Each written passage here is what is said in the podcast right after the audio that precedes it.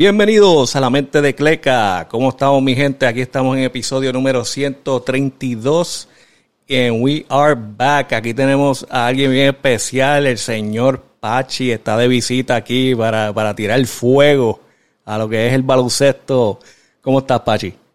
Estoy contento, hermano. Estoy bien contento de estar aquí, contento de compartir contigo. Estábamos hablando en el trasfondo y dijimos, vamos a lanzar esto porque seguimos hablando y, hablando en el trasfondo. Entonces, ¿qué vamos a dejar para el podcast? Pero bien contento eh, de estar aquí, de verte saludable, hermano.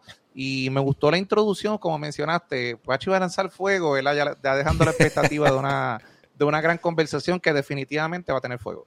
Eso es así. Vamos a empezar suavecito también este y después vamos calentando. Eh, como ya eh, habíamos hablado antes, antes de empezar a grabar, este, bien importante, que hay unas noticias bien raras pasando que como que no mucha gente está prestando atención, pero puede ser que nos afecte a todos, ¿verdad? De las cosas que nosotros vemos. Eh, en especial es como Disney, lo que le está pasando a Disney. Este, ya mucha ya mucha gente sabe que, que, Disney, pues obviamente con el COVID, los parques perdieron demasiado dinero, eh, tienen un déficit ahí de, de 5.5 billones. Eh, eh, por eso fue que en ESPN cortaron cabeza. medio mundo se fue de ESPN, se quedaron bien pocas personas. Y Ajá, y es triste porque... es triste ver eso porque hay mucho talento.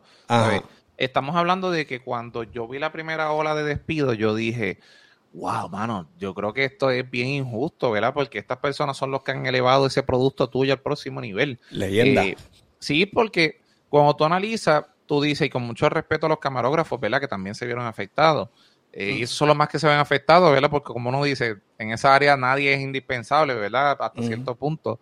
Eh, y pero también en lo que vemos en las comunicaciones hoy en día, nadie es indispensable, ¿verdad? Eh, pero cuando tú miras el contexto, si tú, le, si tú le sacas el audio, e, esa voz, ¿verdad? O ese trabajo, esa cobertura, definitivamente esos juegos, esa historia no, no, no hubiese sido la misma. Eso es así. Nosotros ya que llevamos años y décadas escuchando a, esas leyendas, este, narrando los juegos, este, reportando la noticia. Y pues aparte de eso, ¿verdad? Eso ya lo sabíamos, pero lo que vi hace unos días que me estuvo interesante fue que hay una demanda ahora eh, en el lado de las películas de Disney. Que parece que hay, uno, hay unos partnerships que existen entre Disney, pues quien sea la compañía que va a hacer la película con ellos eh, y obviamente pues tienen unos acuerdos de cuáles van a ser las ganancias, cómo se van a dividir. Claro. Eh, pues aparentemente hay unos desacuerdos entre esas compañías y Disney y están diciendo que Disney alegadamente está, eh, ¿cómo se puede decir? Este, no reportando las ganancias que verdaderas y pues oh. estas, estas compañías están demandando para eso y yo digo, si esa demanda termina ganando eso otra pérdida más grande para Disney, porque me imagino que eso va a ser en millones de dólares.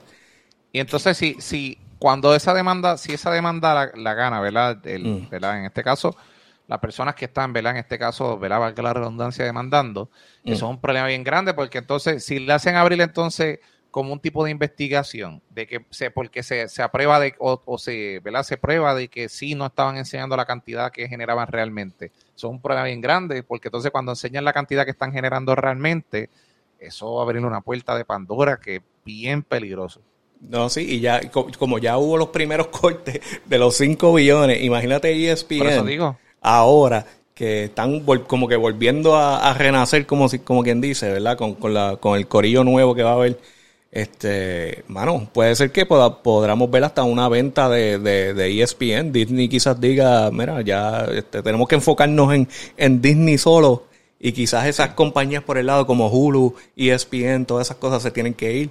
Y, mano, vamos a ver un, cambio nuevo. Monopolio. Eh, sí, en, en ESPN, que quién sabe para dónde se mueve. Como te había dicho, eh, Apple, eh, el rumor, ¿verdad? Es que Apple estaba interesado. Apple está ahora con un contrato con MLS quién sabe si eso sería perfecto para ellos. Y qué interesante, porque cuando tú miras el MLS, ¿verdad? Si no me equivoco, es que está jugando Messi, ¿verdad? En, la, MLS con Miami. Eh, de casualidad, cuando Apple coge el contrato con la MLS, de la noche a la mañana Messi llega a, acá a Miami. Yo tengo que hablar con mi pana Fundamental, saludar a Fundamental. Sí, ¿verdad? Que, nos deje saber. Sí, no, ese es el caballo, sí hay que traerlo definitivamente y llamar un rato con él a hablar de fútbol. Eh, caballo lo que hace, porque a mí no me hace sentido porque Messi se hablaba de que iba a jugar en un lugar. De la noche a la mañana llegó a Miami, pero Apple está, como tú lo estás mencionando, detrás de todo esto.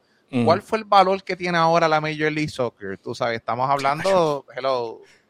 Bueno, Miami, Miami, el, el Inter Miami de un día para otro. Lo, lo, eh, el costo de la, de, de los, como de las taquillas, de todo, todo subió, todo subió. Sí, todo, todo sube porque obviamente está trayendo al, GOAT del, mundo, ¿verdad? del fútbol, lo está trayendo a, Estados Unidos. Y el que, y el que quiera tener duda de que es el GOAT, esa última actuación del Mundial fue bárbara, mano. Exacto. Y, y mira, y para colmo que hablando de eso, ¿verdad? Pues voy, a añadir otro tema, que ya yo lo he hablado un par de veces, pero es que este me, suena tan interesante porque veo las movidas y sé que va a pasar algo. Y este, lo que se está viendo es, como, como está hablando de fútbol, es los saudis. Pues los saudis tienen esa, eh, ese grupo nuevo que se llama Public Investment Group de los saudis, que está enfocado en deporte. Y obviamente se ha visto en las noticias esos contratos grandes, un billón por un año, este, este jugador de fútbol para venir aquí. Pues ellos han podido reclutar, lo que dicen es los top cinco jugadores de, fútbol, se los han podido llevar para, para, para la liga. Entonces yo dije, esto, una vez terminen con, con fútbol, ¿qué lo está parando para ir a la NBA? Y tratar de conseguir esos, esos jugadores. Entonces. Y, no te sorprendas. Ajá, te escucho. sí, sí. Eh, menciono esto y te lo dejo. Eh, justamente cuando yo posteé ese video, había gente hasta tirándome en el DM por fiándome. Y por la tarde salió un video, LeBron, hangueando con los saudis. Y, tú, y tú dices, espera, espera, están haciendo la camita, quién sabe, porque ¿qué está parando de que hagan, de que hagan a LeBron James el commissioner de la liga? Bueno, no, es que ni commissioner, vamos a ir más allá, vamos a ir más allá. Mm. Cuando tú miras el mercado de, Saudi, eso es un mercado que no tiene límite, hermano. O sea, eh, estamos mm. hablando de que ellos lograron llevar un evento de WWE dos veces, o sea, dos veces han ido allá, eh, siguen, tienen planes. Eh, prácticamente Saudi, todo ese grupo ¿verdad? de Public Investment está haciendo posible todo lo que la gente allá quiere, ¿verdad? Lo hemos visto desde carteleras de lucha libre con personas que no pensábamos que iban a estar en cartelera nuevamente, lo vemos allá. Y a mí lo que no me sorprendería es que ya LeBron está estableciendo su networking, sus comunicaciones, para que cuando se acabe todo esto, una, o sea, estamos hablando de que LeBron es la figura más importante dentro de la NBA, ¿verdad? En estos y momentos. sí. Y cuando, cuando en este caso se retire muchas cosas que él pueda hacer, y quién sabe si Saudi puede ser un equipo que entre a la NBA, ¿verdad?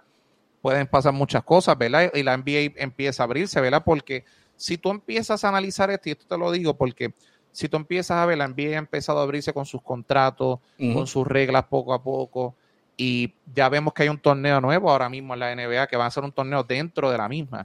Y no te sorprendas que para llamar la atención en estos otros países sigan torneos dentro de la NBA, ¿verdad? Como tipo colaborativo o tipo de torneos, ¿verdad? Entre países, ¿verdad? Porque yo creo que esto del mundial le envió un mensaje a la NBA, ¿verdad? Es que no, como ha estado pasando la controversia, ¿verdad? Que dicen, no, que si el baloncesto de FIBA es mejor, que si esto, que si lo otro. Mm. Y va a llegar el momento en que la, la, la, NBA yo creo que va a decir, mira, esto es negocio, pues vamos a empezar a trabajar con los clubes, ¿verdad? Que no sé por qué no lo han hecho, ¿verdad? Sí. Eh, y definitivamente es un mercado bien grande, bien grande que se puede trabajar. No, es, es increíble porque, eh, eh, sí, baloncesto ya es mundial. Y tú sabes, obviamente es grande en otros países, es gigante en China, en, en, en 20.000 otros sitios. Y estamos viendo ahora con, los saudis, ¿verdad? Que, quieren meter ese como que esa huella en el deporte. Y, lo pueden hacer. Lo pueden hacer fácil. Porque mira, ahora mismo, este, simplemente como están haciendo con fútbol. Hey, vamos a reclutar jugadores. Un jugador como un, jugador como Westbrook que ahora cuánto está recibiendo, 3 millones. Se va para allá. Un jugador como Westbrook, que es tremendo jugador, no le están, no le están dando lo que cualquiera diría lo que se merece, lo que se merece de verdad. Claro. los Saudis fácilmente le pueden ofrecer 300 millones y está bien difícil decirle que no. No, eh, chicos, vamos, vámonos más cerca. El mismo de Marcus Cousin que estuvo acá en Puerto Marcus Rico. Cousins, exacto. De Marcus Cousin sigue siendo una celebridad. Tuviste lo que pasó cuando llegó a Puerto Rico. Se hizo, ¿verdad? Eh, eh, noticia nacional no solamente en Puerto Rico, sino en todos lados. Imagínate si filman Saudi, ¿verdad?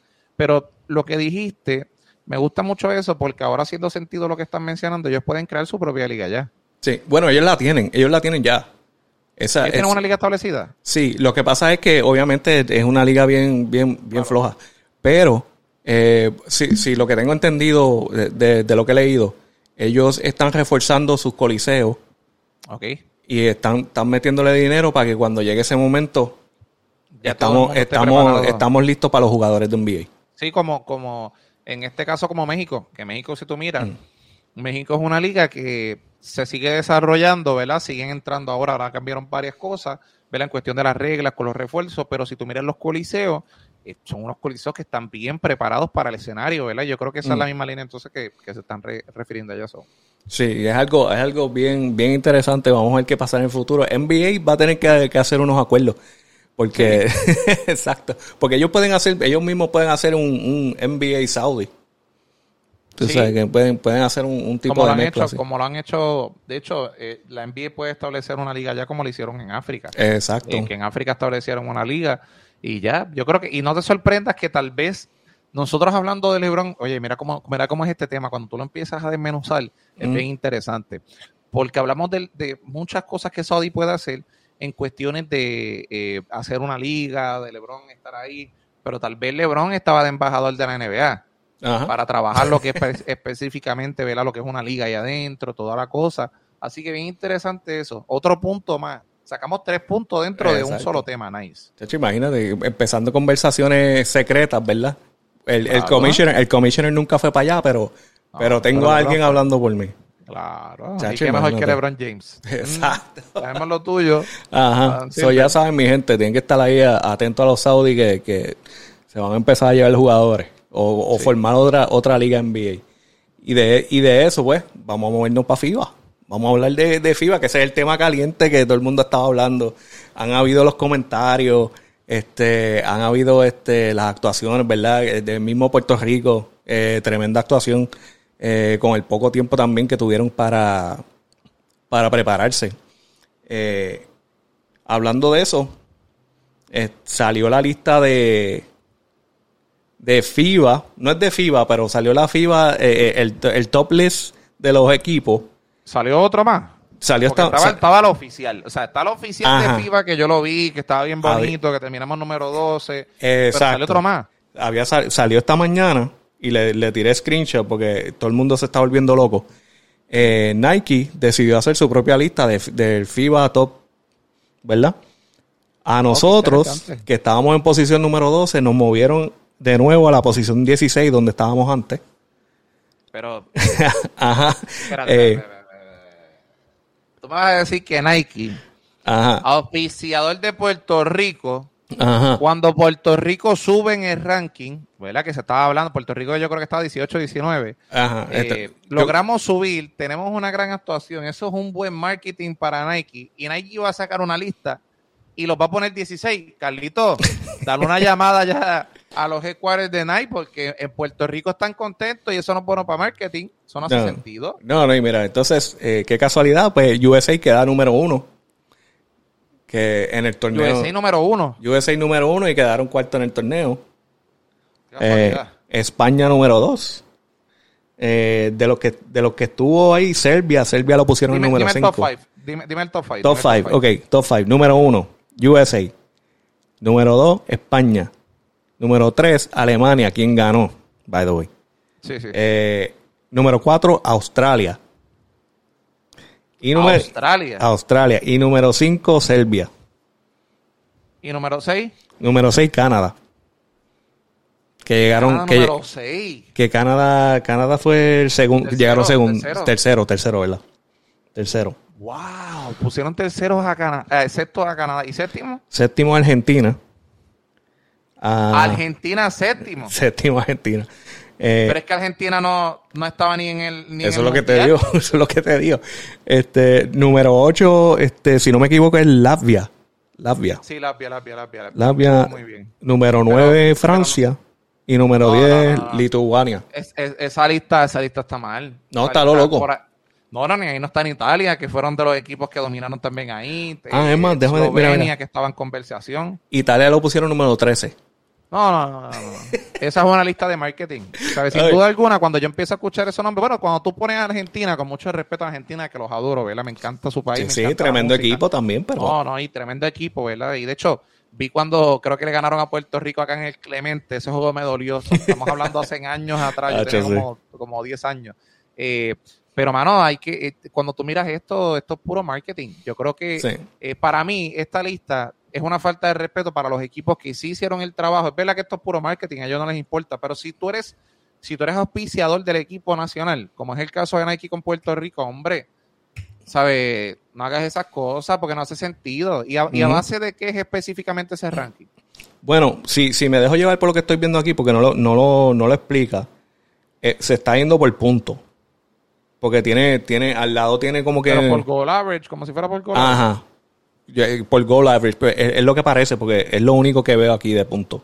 No veo más nada. no, no, me, no me hace sentido. Y a mí, a mí tampoco me hace sentido. Y, No y- me hace ningún- y poner a Argentina ahí es, es como que la, la, la, la- como uno dice, el frosting dentro de, de- como uno dice, frosting, le faltaba Ah. la cherry de encima de frosting porque no hace sentido. ajá, y a, y a nuestros hermanos dominicanos los pusieron en 18 para colmo. No, con la no, actuación que tuvieron. Entonces, se nota, como tú dices, es marketing, porque mira, ellos mismos Sí. dicen FIBA World Ranking presented by Nike.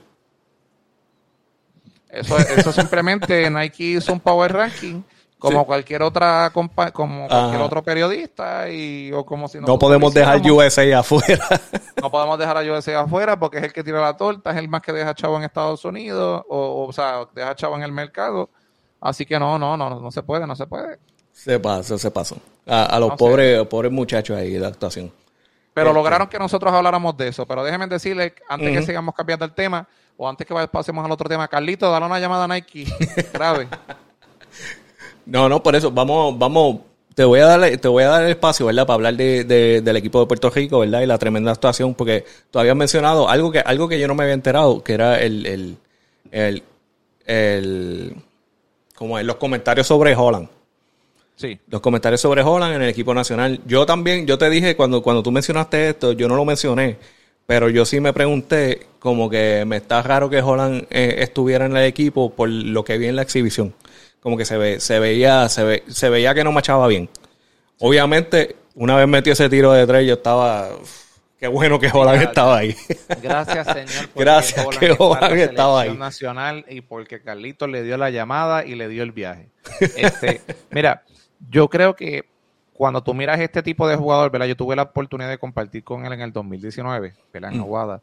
Y esto es un jugador especial, ¿verdad? Y es un jugador especial porque él hace de todo. Si tú te fijas, él no es solamente una persona que puede lanzar un tiro ¿verdad? Eh, de buen por ciento a larga distancia, tiene un gran ataque, tiene un muy buen IQ, ¿verdad? Pero también es una persona consciente de todas las personas que lo rodean, ¿verdad? Y eso ahí me estuvo consciente cuando Aguada quedó campeón, fortaleció al equipo, mejoró a sus compañeros, sabía lo que hacer en esa situación que se tenía que hacer. Y cuando se da una, in- una instrucción, ¿verdad? En el grupo, él la seguía. Y yo decía, y en adición que es un veterano que ya ha estado con la selección Exacto. anteriormente, que a pesar de que la cultura de la selección ha estado cambiando año tras año, ¿verdad? Porque pues obviamente, eh, o decir cada cuatro años como si fuera política, ¿verdad? Increíblemente, eh, aunque ya hoy en día la FIBA y las selecciones, eh, esto es bien político, ¿verdad? Por lo que se ve, pero cuando tú ves esa cultura, obviamente, eh, que se, que tiene, que trae el, John Holland, yo decía, mano, esta, es- esta es la firma excelente. Entonces las personas, esta es la- una excelente firma, ¿verdad? Y, y crédito a Carlos Arroyo, decía, pero cuando tú mirabas los fogueos, y yo miraba lo que estaba pasando, yo miraba a los colegas y yo miraba lo que estaba pasando y muchas personas criticaban a John Holland. Y yo decía, mano, no seas tan duro con John Holland, dale break. Porque Mm. hay cosas que están pasando en cancha que tú no entiendes que él está haciendo que le puede beneficiar a Puerto Rico, porque en el contexto global sí Puerto Rico perdió en, en el fogueo, pero individualmente tú mirabas las actuaciones y habían personas que estaban probándose uno al otro, ¿verdad? Compañeros de equipo y estaban probando qué funcionaba y qué no funcionaba.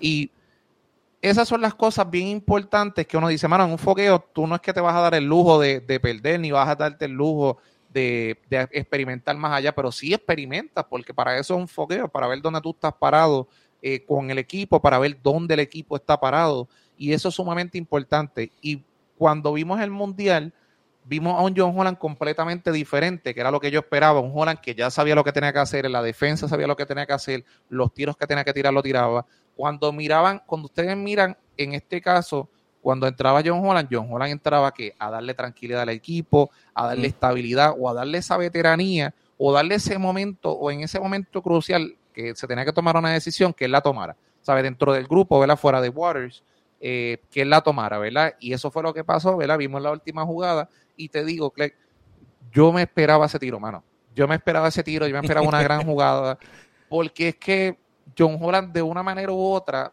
siempre está envuelto en una gran jugada, siempre está envuelto, ¿sabes? Y es este tipo de jugador que hacía falta, eh, no sabemos hasta cuánto tiempo esté, y yo creo que hay que aprovecharlo porque sí yo creo de que hay que tener un, cambio generacional, pero hay que tener también mucho cuidado con que todo el cambio sea generacional.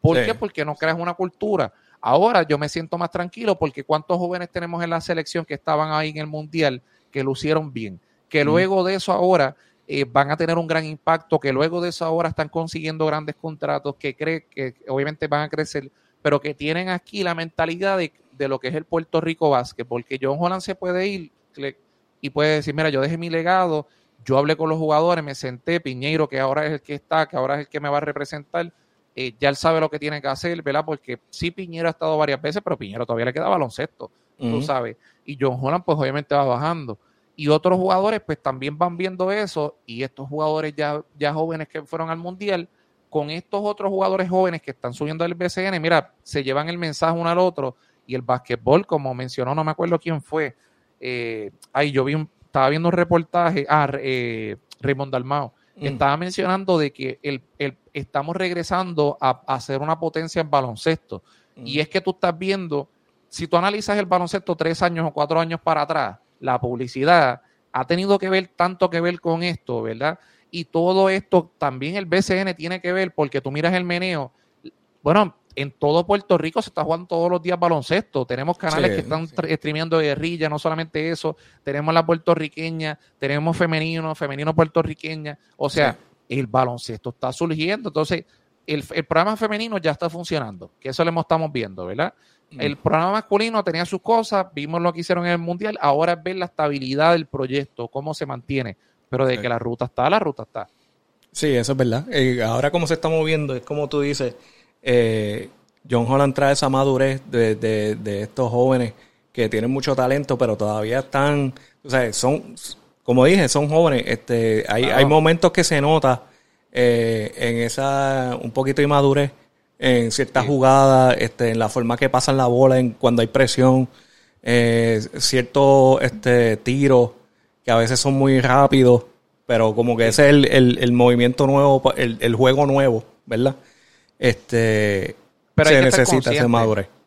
Lo difícil, lo difícil del baloncesto es estar consciente de que si tú tienes, de que tú tienes un talento y todo el mundo lo sabe, mm. pero va a llegar el momento en que tú tienes que saber también hasta dónde tú puedes complementar con tu talento al otro compañero, que en esa otra jugada tienes que hacerla con él, tú sabes. Y en los mundiales, eso es lo interesante, que tú tienes prácticamente poco tiempo de hacer esa química, poco tiempo de encontrarte y en medio del torneo tú vas mejorando y Puerto Rico fue mejorando dentro del torneo. Sí, pasaron unas cosas, eh, pero a la vez nosotros sabíamos que nosotros fuimos los que perdimos el juego, ¿verdad? creo que fue contra, contra Italia, ¿verdad? creo que fue, creo que contra Italia fue. Eh, sí, pues es que nos mataron en los rebotes. Sí, ahí venimos. Pero nosotros sabíamos que, nos, que teníamos la oportunidad de ganar el juego, ¿verdad? Mm. Eh, y fue bien, ¿sabes? Yo por lo menos yo me voy contento con la actuación de Puerto Rico porque tú lo miras, había una hermandad, yo te lo digo, yo estuve viendo todos los juegos, me levantaba a las 4, siempre lo estuve cubriendo. De hecho, cubrí el mundial, este, ¿verdad? Hasta cierto punto, ¿verdad? Todo el tiempo, pero me enfocaba en Puerto Rico. Y, mano, me encantó la cobertura. Vi como todos los colegas estábamos bien metidos con eso. Le estábamos dando un vaqueo, ¿verdad? Eh, nosotros enfiebrando, ¿verdad? Y, dándole apoyo a, estos seres, ¿verdad? Wilfredo de Talento Real estuvo por allá. Chacho, sí, él fue para allá, ¿verdad? Exacto. Sí, no, él estuvo por allá, hizo una gran cobertura. Eh, y, fue bien interesante, ¿verdad? Este mundial yo creo que no fue mejor de lo que esperábamos. Mm. Pues, las expectativas, si somos realistas, de todo el mundo eran súper bajas, ¿verdad? Porque lamentablemente la percepción del equipo nacional, obviamente con todo lo que ha pasado, no era la mejor. Pero mm. gracias a Dios, ¿verdad? Hicieron el trabajo y ahí te da la importancia de, mano, no vayas con una percepción de tu equipo a un torneo, ¿verdad? Con, con prácticamente una plantilla nueva, una mezcla nueva y falta mucho, mano. Hay muchos jugadores por descubrir. Yo creo que también los que no, los que no estuvieron, eh, van a tener su oportunidad importante, para pasar al otro tema. La competencia, mano. Que siempre mantengan el nivel de competencia mm. entre los jugadores. Que no siembren a ningún jugador fuera de, pues, yo diría de Tremont Waters, porque, pues, Tremont Waters ya, ya Tremont Waters, el tsunami de Tremont Waters la ropa Puerto Rico. Pero no, mano, que mantengan el nivel de competencia, que le den la oportunidad a todo el mundo, porque sí hablé de John Holland, ¿verdad? Y sé que todo el mundo estuvo hablando de Ángel Matías. Y Ángel Matías sí se merecía esa oportunidad, yo creo, ¿verdad? Ángel Matías. Sí, especialmente este año, sí. Sí, no, no, este año, este año lo que él hizo fue increíble. Pero obviamente John Holland estaba ahí por una razón y ya vieron ¿verdad? cuál era, la, razón de ser. Pero, mano, qué bueno que nosotros en Puerto Rico podemos seleccionar jugadores, ¿verdad?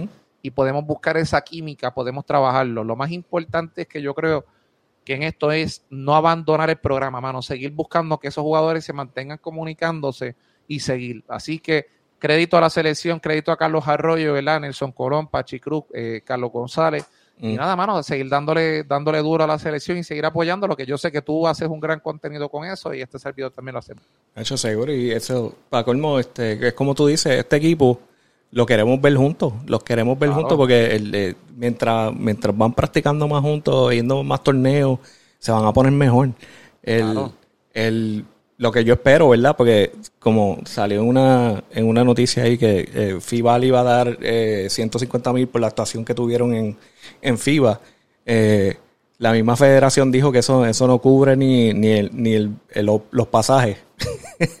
que, se gastaron como 300k en, en pasajes nada más para, para prepararse para el torneo. Y obviamente eso es, tú sabes, eso es un costo grande para, para un equipo así, para poder, para poder prepararlo también, porque es como dice, o sea, una cosa es montar un equipo y llevarlo al torneo, pero también tener ese espacio de poder ir a, unos fogueos, eh, viajar, poder practicar preparar ese equipo para lo que viene. Y, chacho, con toda esa gente se gasta un dineral, me imagino que un millón de dólares fácil. O sea, que, este, yo lo que espero es que la, la, dedicación esté ahí para poder mantener ese equipo. sí, y es trabajar, mano, trabajar todo el año. Yo creo que la selección es un es, como todo, mano. Eh, cuando tú miras la selección y en los deportes, en cualquier tipo de ámbito de deporte, es bien importante que las personas entiendan de que esto es un trabajo full time, mano. Esto hay que darle full time, ¿por qué? Porque es bien importante las conversaciones que se lleven, que las cosas se lleven en el tiempo correcto. ¿Por qué? Porque si te atrasas una semana, si te, es más, vamos a empezar por si te atrasas un día o dos o tres en el baloncesto y como hemos visto la conducta de lo que son los torneos de FIBA, es bien malo. ¿Por qué? Porque hemos visto los nuestros con un día de práctica prácticamente, eh, grupos en el mundial que han llegado el mismo día eh, ¿verdad? O no en el mundial, ¿verdad? Pero en otros escenarios, ¿verdad? Que prácticamente han llegado a conocerse un día, llegan un día y al otro día tienen que jugar. Eh, eso es bien importante, tú sabes. Ese, eso, que, eh, eso que estuvimos hablando de eso de la química, eso de que estén juntos, por esa razón es sumamente importante el hecho de que estén juntos, como estuve mencionándote, de que, de que se mantenga esa comunicación, ¿verdad? Porque se adelantan muchos pasos definitivamente. Y eso, viste, hablando, hablando así, de lo que es la química y la preparación, este, eso, eso me mueve a lo que, a lo que pasó con, el equipo de USA en este, en este torneo. Eh, ellos, ellos se conocen ya, ya por rutina que estos torneos ellos no le ponen la importancia que le ponen a como la Olimpiada. Eso, obviamente el, el, equipo A no, no va a venir para, para estos torneos. Pero en los tiempos de antes ellos podían clasificar siempre quedaban primero, dos, segundo, tercero. Eh, ya en esta, pues, no pudieron eh, clasificar, quedaron número cuatro. O sea, eh, no fue una terrible actuación porque quedaron número cuatro, pero, pero estamos hablando de, un equipo que estamos acostumbrados a que casi siempre llega uno, uno dos. Sí. y cuando tú miras, cuando tú miras ese concepto de, de USA, no sé, mano, yo no sé tú, pero yo tenía ya la vibra de que de que algo no va a ir bien aquí, ¿sabes? Algo no va a salir bien aquí. Es, que el equipo no se veía, no se veía como que, como que lo prepararon para, para lo que era el torneo. Pero lo más, lo más sorprendente es que había múltiples figuras debutando. Tenías a Steve mm. Kerr debutando, tenías a Gran Hill, que se estaban, ahora Gran Hill es el, director de operaciones de lo que es el USA Basketball. Y no sé, mano, yo, yo creo que ese equipo de USA no lo hicieron para perder. Yo creo que no lo hicieron para, para, perder. Yo creo que ellos hicieron un grupo que ellos entendían de que ellos podían ganar. Ah, podía competir, podía competir. Eh, podía competir, ¿verdad? Eh, yo diría hasta ganar. Yo diría que podía ganar, ¿verdad? O sea, en cuestiones de, su mentalidad. Y esto te lo digo porque acuérdate de que muchas veces eh, cuando tú ves estos equipos que van a un mundial, ellos anuncian una plantilla y terminan yendo con otra. Sí. Y eso ha pasado. Entonces, cuando tú miras el, el, el grueso del equipo de USA, no había una superestrella que podía romper la, zona. Realmente. Exacto, sí, no. No había. ¿sabes? Anthony Edwards estaba haciendo un gran trabajo, pero cuando los juegos se apretaban y llegaba a la zona, que ya USA es conocido porque cuando le montas una zona, se trancan. trancan eh, no tenías esa, esa ficha. Entonces, si no tienes esa ficha, que por eso es lo que vemos en, las Olimpiadas que, que USA domina, eh, tienen esos superjugadores, esos superatletas o superestrellas que pueden romper cualquier tipo de esquema ofensivo, pero USA no lo tenía. Entonces, cuando yo me puse a ver el juego de Canadá contra USA, yo miraba y yo decía, mano, la agresividad de, de, Canadá es 10 veces más, se ven mm. jugando con más cultura, se ven jugando por algo. USA parece que está jugando un juego de NBA. Y cuando digo un juego de NBA es como que, pues, mano, another day, o sea, un juego más, normal. de, de preseason parecía. Sí, es como que, y tú cuando vas allá, y tú tienes que tener mucho cuidado porque bueno, el sentido patriótico de, los americanos, tú sabes cómo es. Y créeme que eso no, la manera en que ellos cayeron no es perder, es como caíste. ¿Sabes? En ese juego contra, contra Canadá, tú mirabas el juego y tú decías, it doesn't look good, o sea, no se ve bien. No, y, ya, obviamente, ya las redes están locas hablando de eso. Ya está que LeBron James, ya está que, que está comprometido para las Olimpiadas y está reclutando jugadores Supuestamente Devin Booker y Steve, Stephen Curry, Clay. Ya Eso va a ser un show. No, mira, yo te voy a decir la verdad. Yo, yo sé que, tú tienes que pensar lo mismo que yo. Yo creo que LeBron va a jugar, pero LeBron no va a jugar como los tiempos de, antes, obviamente. No, no, eh, él no va a ser la estrella. Sí, LeBron va a aprovechar este escenario porque este escenario, eh, cuando es 2024, ¿verdad? El, 24, sí. Si no me equivoco, 24, sí. Sí. Eh, ya LeBron, si tú analizas, todavía a LeBron le queda precisamente el año que viene le queda todavía un año bueno, eh, pero después no sabemos lo que le resta de su carrera. Y yo creo que es el escenario perfecto cuando tú analizas de él junto a sus compañeros, dar una última corrida en las Olimpiadas. Y estamos grabándolo hoy, graba la, eh, di la fecha, viernes 15 de septiembre del 2023. cuando ese equipo se forme, no tengo duda de que van a haber piezas eh, como, como estamos hablando de que ya van a hacer su último dance, ¿verdad? Sí. Eh, no te sorprendas el hecho, tal vez, tal vez, ¿verdad? No sé, no sé, pero no te sorprendas el hecho de que hasta veas un Chris Paul en esa selección. Ah, no, él, es tremendo point para un equipo como USA. Eh, no te sorprendas. Ajá, y, y, yo lo, y yo lo veo de esta forma. Él es, él es lo que LeBron va a ser, lo que fue Kobe para el 2008. Él, él es esa presencia que deja saber, este es el nivel que vamos a estar. Eh, yo les voy a dejar saber a ustedes que yo estoy dispuesto a sacrificar, que no, no va a ser, yo estoy aquí por mi ego y por ser superestrella. Entonces, cada, porque la verdad es que los equipos superestrellas de USA nunca tienen muchos minutos. Esos jugadores, esos jugadores no juegan, no van a jugar 40 minutos, eso es imposible. Es demasiado talento. Hay jugadores que juegan hasta, hasta 5 minutos, 4 o 3 minutos, hay, hay jugadores ni que juegan. Exacto. Eh, va, va, a ser, eh, yo digo, estilo 2008, que tú vas a tener a alguien como D-Wade que estaba saliendo del banco y te juega un par de minutos y te entra y te vuelve. Y, eso es lo que vamos a ver. Y, será, y será ahí será el pase de batón oficialmente. Y eso es bien interesante porque obviamente van pasando generaciones. Kobe lo hizo, ahora le tocaría a LeBron. Es bien interesante a quién le pasaría ese batón él y ver quién se va a desarrollar en ese grupo de, de, de USA porque muchas veces cuando estos jugadores tienen, y eso pasa, cuando, muchos, cuando muchas veces estos jugadores tienen un gran torneo, en este caso, eh, o en este caso, ¿verdad? Eh, eh, ganan, ¿verdad? O lucen espectacular, tú ves que llega la NBA y tienen una temporada espectacular y de ahí en adelante su carrera cambia completamente. Así que eso es bien importante lo que estamos hablando. Miren, mira, mira el tema como lo hemos abierto. Son mm. teorías que podrían ser, pero es que si tú miras estas teorías que podrían ser, pues, eh, eh, eh, crean un, un, camino para la historia bien interesante. Sí, y yo, y yo diría que, que los que yo tengo en la lista de los primeros dos sería Devin Booker o Tatum, o Jason Tatum, esos dos. Ahí como que la próxima la próxima generación de que cuando vengan las olimpiadas para, qué sé yo, quizás dos olimpiadas más adelante, él coja el la batuta. La batuta y, y, lidera el equipo.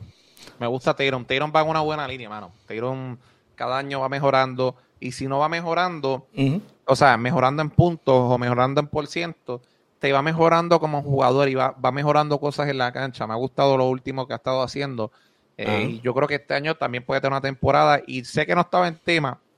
Y te quisiera preguntar porque yo sé que jugamos fantasy y también, eh, Vela, siempre estamos pendientes a un jugador que es Luca. Vimos un Luca Doncic más delgado, está más ready, jugó en el Mundial. O sea que ya te está, ya está, él está meses adelante. O sea, él llega ya a la NBA ya ready en condición ready. No, no, este eh, año, este año, eh, bueno, esta post temporada, él se metió a entrenar lo que no hacía antes. Por eso te digo. Que, por eso te digo. Ajá, que, lo que vamos a ver un Lucas asqueroso. Vamos a ver un Lucas asqueroso esta temporada. yo, creo que sí, yo creo que sí.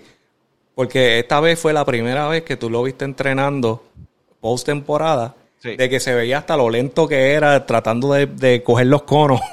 sí, sí, sí, sí, sí. Pero tú sabes, estamos hablando de, de alguien que no hacía eso y mataba a todo el mundo Imagínate ahora que entrenó, que después jugó en, un mundial y va a llegar a, a, NBA la, la, temporada. Este va a matar, va a matar. Claro, mira, un mejor, el mejor ejemplo para hacer con ese tema, eh, el mejor ejemplo del mundial, no este, hubo un evento de mundial antes de la temporada de NBA este año, no me acuerdo qué evento fue, no sé si fue un premundial, algo así, en la cual jugó Laurie Markkanen, ¿verdad? Ah. Eh, o Mark Eh, y él lució muy bien en el torneo. Y mira cómo lució él cuando estaba jugando con Utah, mano, esta temporada. Si lo tenías en fantasy, gozaste.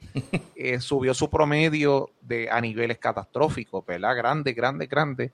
Y esto, esto son las cosas. Tenemos a Dennis Schroeder, ¿verdad? Que no lo hemos mencionado. en este caso, con Alemania, que quedó campeón, ¿verdad? La primera vez que Alemania queda campeón. Y ahora él firma con un nuevo equipo en Toronto. So, Dennis Schroeder es, un jugador a ver, ¿verdad? Y, ver qué puedo ofrecer en este caso. Está caliente, está seguro, soy el campeón del mundo. Le di la cara, ¿verdad? A todo el que pensaba que yo no iba a llegar.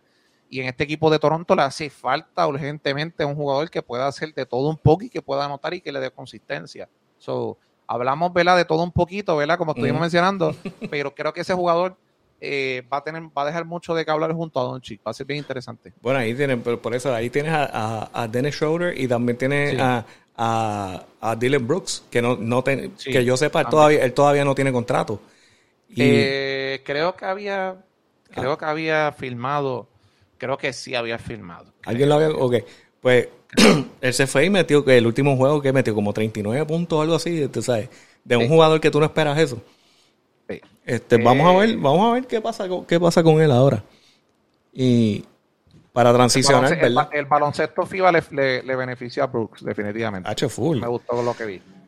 y para transicionar, ¿verdad? De FIBA, de FIBA a BCN, este, vamos a hablar de eso, de, de cómo, cómo esas actuaciones en lo que es el, el FIBA, porque obviamente es el mundo, todo el mundo te ve, todas esas, todas esas ligas te pueden ver jugando y vimos, obviamente, jugadores de BCN que tuvieron tremendas actuaciones. Rapidito, para no dejar a las personas que nos escuchan y nos ven con dudas. Dylan Brooks firmó cuatro años, 80 millones con, Houston Rockets. ah, mira mira Ok. Sí. pues él ya, está, él ya, set. Él ya está set. Dylan Brooks está set. Eh, sí.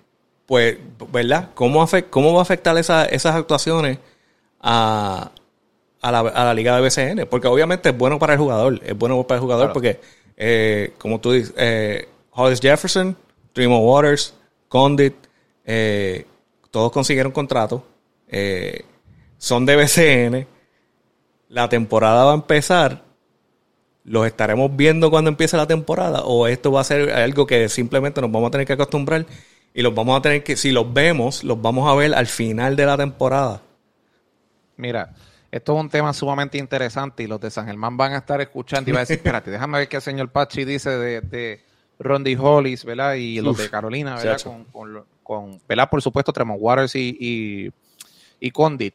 Esto es un tema bien interesante porque vimos lo que pasó con Hollis, le llamaron el COVID, ¿verdad? Y bien interesante, más interesante aún quise decir, porque nosotros estuvimos viendo a Rondy Hollis, lo que estaba haciendo la temporada, ¿verdad? Matando. Vimos la, la exacto, vimos, lo que le estaba haciendo. De hecho, yo le, yo le decía Jordan, ¿verdad? O Kobe, yo creo que era Jordan o Kobe, en un momento dado por, por el, por el, el slip que se ponía aquí, lo que ah, sí, él tiene la bandita, la bandita de Kobe. Y la mentalidad de él, hermano, yo no me llegué nunca a sentar con él, ¿verdad? Con todo el rush, pero él tenía otra mentalidad este año. Y cuando él llegó, eh, sí yo sabía de que podía tener una gran temporada, pero hasta cierto punto no sabía qué iba a ofrecer. Y es bien difícil cuando tú ves un refuerzo, en este caso, de, segundo año, las cosas que puede hacer.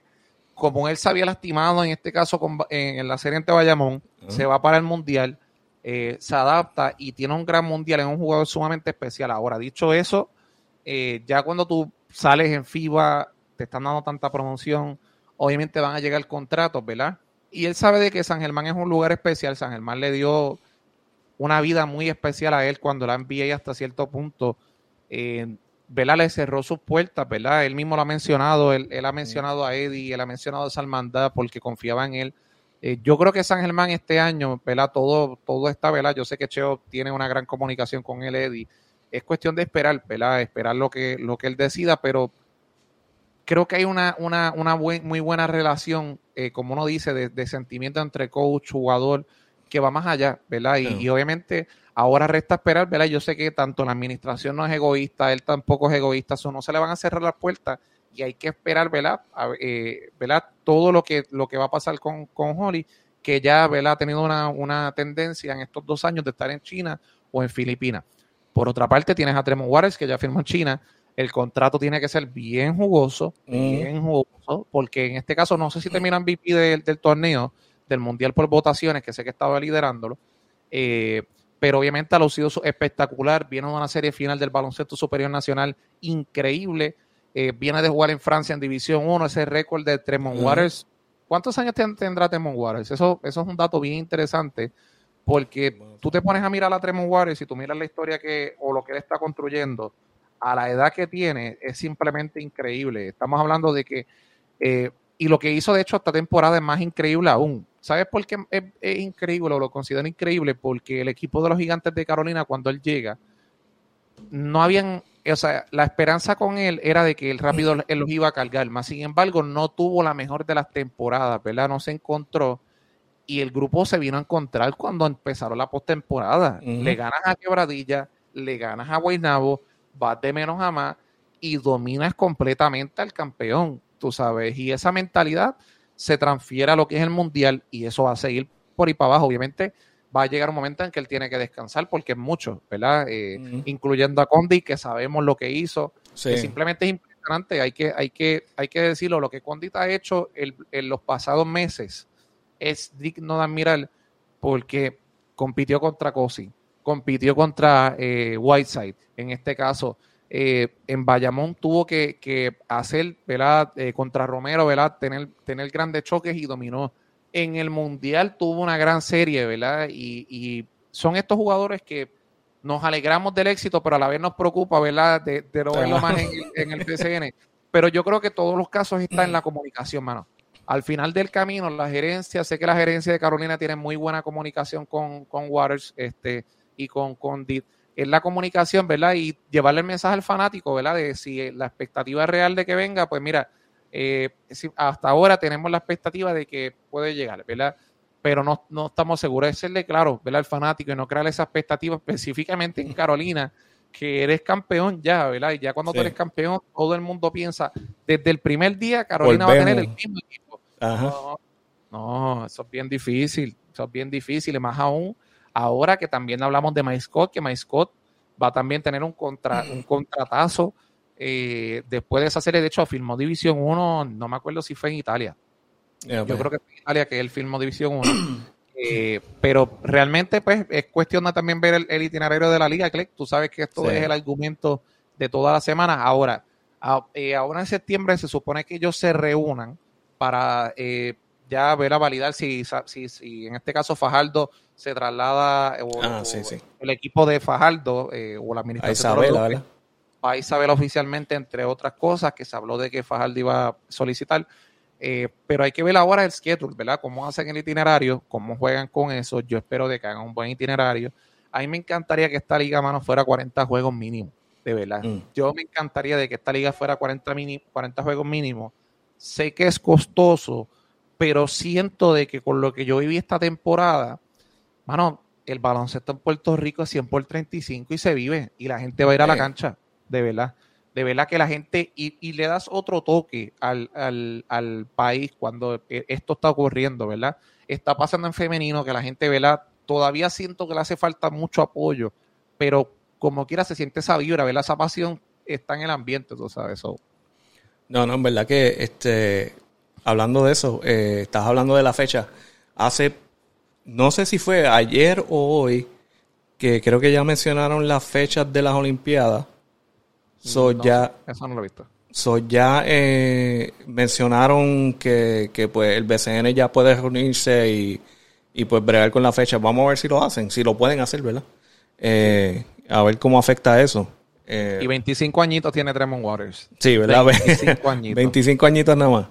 Y 25 añitos nada más. Hablando, hablando de eso, ¿verdad? También tenemos que ver cómo, cómo eso afecta a todos esos jugadores extranjeros para venir para acá ahora, entonces la próxima temporada. Eh, pero hay un tema interesante. Hay un tema interesante porque el BCN yo creo que abrió una puerta bien interesante este año. Y yo creo de que todos los años, depende, ¿verdad? Pero yo lo estoy viendo de esta manera. Yo mm. creo que todos los años vamos a ir viendo mejores y mejores refuerzos. Es verdad. Y me explico. ¿Por qué yo creo esto? Yo creo esto porque si tú miras, nadie pensaba que de Marcos Cosa iba a firmar en Puerto Rico. Ya pasó. Entonces, cuando tú miras la sinergia o las cosas o la energía de la vibra o la vibra del ambiente, tú, tú dices, mano, pues la norma de esto es de que va a firmar a alguien más grande que él en algún momento, ¿verdad? Mm. Porque todo, todo en esto, eso, pasa, ¿verdad? En todo ambiente, viene algo más grande siempre. So, la temporada que viene, yo creo de que va a ser bien interesante esas firmas que van a venir, porque ahora no creo de que sea tan difícil venderle eh, a, los agentes o a los jugadores eh, come to play for Puerto Rico, tú sabes, ah. o come to play to BSN, ¿verdad? Eh, creo que ya la publicidad está ahí y es bien interesante, mano, lo que tú y yo hacemos, ¿verdad? Saliéndonos un poco la conversación, lo que tú y yo hacemos es bien importante porque tú cuentas con videos de muchos views, ¿verdad? Que, que están relacionados al baloncesto, yo también, y eso abre muchas puertas porque aunque tú no lo creas, nosotros somos mecanismos, nosotros somos mecanismos externos de la liga en lo que hacemos. Y esto que se hace eh, sigue abriendo más puertas a lo que, al, al, a esto que estamos hablando. Pero mm. llegando acá, yo creo que es bien, eh, yo creo que este año va, a estar bien spicy, ¿verdad? Esas firmas que van a llegar y no te sorprendas que vengan nombres grandes. No, y eh, hablando de eso, ¿verdad? También estamos hablando de, esa ese puente que existe ahora con, Carlos Arroyo y Barea, que Barea ahora obviamente fue nombrado dirigente de los Mets. Y bueno, vamos a ver ahora qué, qué como dice, qué fuerza de, de reclutador él usa para traer jugadores a los Mets, porque obviamente él se quiere ver bien. Esta es la técnicamente la primera vez que él es dirigente full, porque la última vez fue en Mayagüez. Claro. Este, creo que fue por un tiempito nada más, no fue la temporada sí, fue, completa. Sí, fue en medio de la temporada. creo que fue 2016, si no me 2017, si no me equivoco. Ah, tú sabes, pa 2017, si no me equivoco. Ajá, so, tú sabes, vamos a ver ahora, ahora qué pasa. Si, si eso este, trae jugadores ex NBA para acá. Este, hay que yo ver. Creo que, mira, yo creo que Varea, primero, mis respetos a Varea, ¿verdad? Porque el comentario que voy a decir no va a la par con él, ¿verdad? Porque esto es la gerencia. Creo que está muy bueno. Pero para mí, pero para mí, no debieran haber sacado a Mar González porque eso es lo que te dice lo que es el negocio, ¿verdad? En el mm. negocio tú puedes, y esto pasa en todos los trabajos, pero hay maneras de tú ¿verdad? crear una hermandad y hay una, hay una manera de tú crear un gran proyecto. Y este fue el primer año de los Mets que tú dices, contra mano. Cuando llegó mal se habían organizado, se vio una dirección. Eh, entonces, después de que Omar los organiza, y esta es la clara, después de que Omar te organiza el proyecto, tú dices, mira, no te voy a firmar. Yo, Para mí eso se ve malísimo. Para mí eso se ve malísimo. No, y tengo algo peor, tengo algo peor para añadir. Este, esto es una tradición, esto es una tradición con el BCN. El dirigente del año ah. termina votado. El dirigente del año termina votado. Yo no entiendo eso. le pasó, le pasó a Eric y no hace sentido. Entonces ahora los dirigentes van a decir, el año que viene va a estar bien interesante cuando le pregunten el premio sobre el premio del dirigente del año. No me lo dé, no me lo dé. Sí, no me lo dé. Yo quiero ver esa reacción porque hay va a decir, no me lo dé. no me lo dé. No me lo dé. O va a llamar al apoderado. Si me gana el dirigente del año, no me puedes votar. Es imposible, es imposible porque estamos haciendo el trabajo. Sí, mano. Y entonces, por lo menos con, viste, como Omar González, tú puedes, tú puedes hacer el caso de que le hizo tremendo trabajo. En, tono serio, sí. En tono serio, Omar hizo un gran trabajo. O sea, bregar con todo ese tipo de, jugador talentoso en el camerino en tan poco tiempo, eso es bien difícil. Eso es mm. bien difícil. Adaptarse, jugadores nuevos que entran, eh, como Gary Brown que entró, como Onsi, un sinnúmero de jugadores. Por lo menos ahora eh, Guaynabo tiene assets, ¿verdad? Bueno, ahora no tienen a DeMarcus Cousins porque DeMarcus Cousins aparentemente va a firmar con Golden State, creo que eh, leí eso. Eso, ya no cuentan con DeMarcus Cousins. Ahora es lo que tú dices, bien importante. El networking de varias, cómo va a funcionar para la hora de la verdad, cuando empiece la temporada, tú tienes un refuerzo de ese mismo calibre o mejor. Y tú sabes, que, tú sabes que él tiene esa gente en el, teléfono, so eventualmente va, va, a aparecer una sorpresa por ahí. Y, él, y él la necesita porque él se tiene que ver bien, él se tiene que ver bien este año. es importante. Y, y, hemos visto que Guaynabo, después que tenga un buen, bueno, si repiten el núcleo, mm. eh, después que tenga un buen dos buenos refuerzos, pueden hacer el trabajo. Tú sabes, ahora, también hay que ver Renaldo Batman, ¿verdad? Que sé que no íbamos a hablar de Guaynabo, pero eh, brevemente hay que ver Renaldo Batman que se mantenga el, que, saludable, saludable, sí. Porque este año ah, hizo el trabajo, hizo el trabajo y ha estado haciendo el trabajo calladito y las demás piezas le den la oportunidad a la Jermaine, eh, Miranda. Gran trabajo y Omar, esas son las cosas que yo espero ¿verdad? que sigan ¿verdad? la organización, que le den la oportunidad a Jermaine Miranda, eh, que sigan mm. los otros jugadores floreciendo, porque definitivamente eh, Jonathan Hahn no va para joven, ¿verdad? Y hay otras piezas que tampoco van para joven. Pero yo te digo, este, si, si pueden conseguir la mayoría de ese equipo de nuevo, a, mí me encanta porque ver, ver al mismo, el, eh, si no me equivoco, Suárez. Eh, no sé cómo se dice, pero Suárez, Suárez. Entonces está Mitch Creek. Esos dos, esos dos son increíbles en la pintura. Mitch, Creek, yo no dudo que no que, que vuelva. No dudo que vuelva. Y de hecho, yo tuve la oportunidad de cubrir a Mitch Creek desde antes de que llegara al país y siempre lo estuve diciendo. Para mí ese era eh, uno de los jugadores idóneos de la liga. ¿Por qué? Porque te puede tirar triple, te puede atacar y le gusta jugar duro. Le gusta jugar físico. Y en esta liga, cuando tú firmas un refuerzo, yo creo que la primera llamada cuando tú le das a la gente, tienes que decirle, mira, al muchacho le gusta jugar duro, porque aquí es algo físico, tiene condición, tiene condición física, eso es lo más que tienes que preguntar. Exacto. Tienes que tener cría, mano. Cuando tú vienes a jugar, tú puedes coger un equipo que tiene un win streak de 5 de 6, como tal vez tienes un equipo que tiene un streak de 5 de derrota, pero te va a jugar esa noche, como te va a dar el juego de su vida. Tú sabes, eso es así.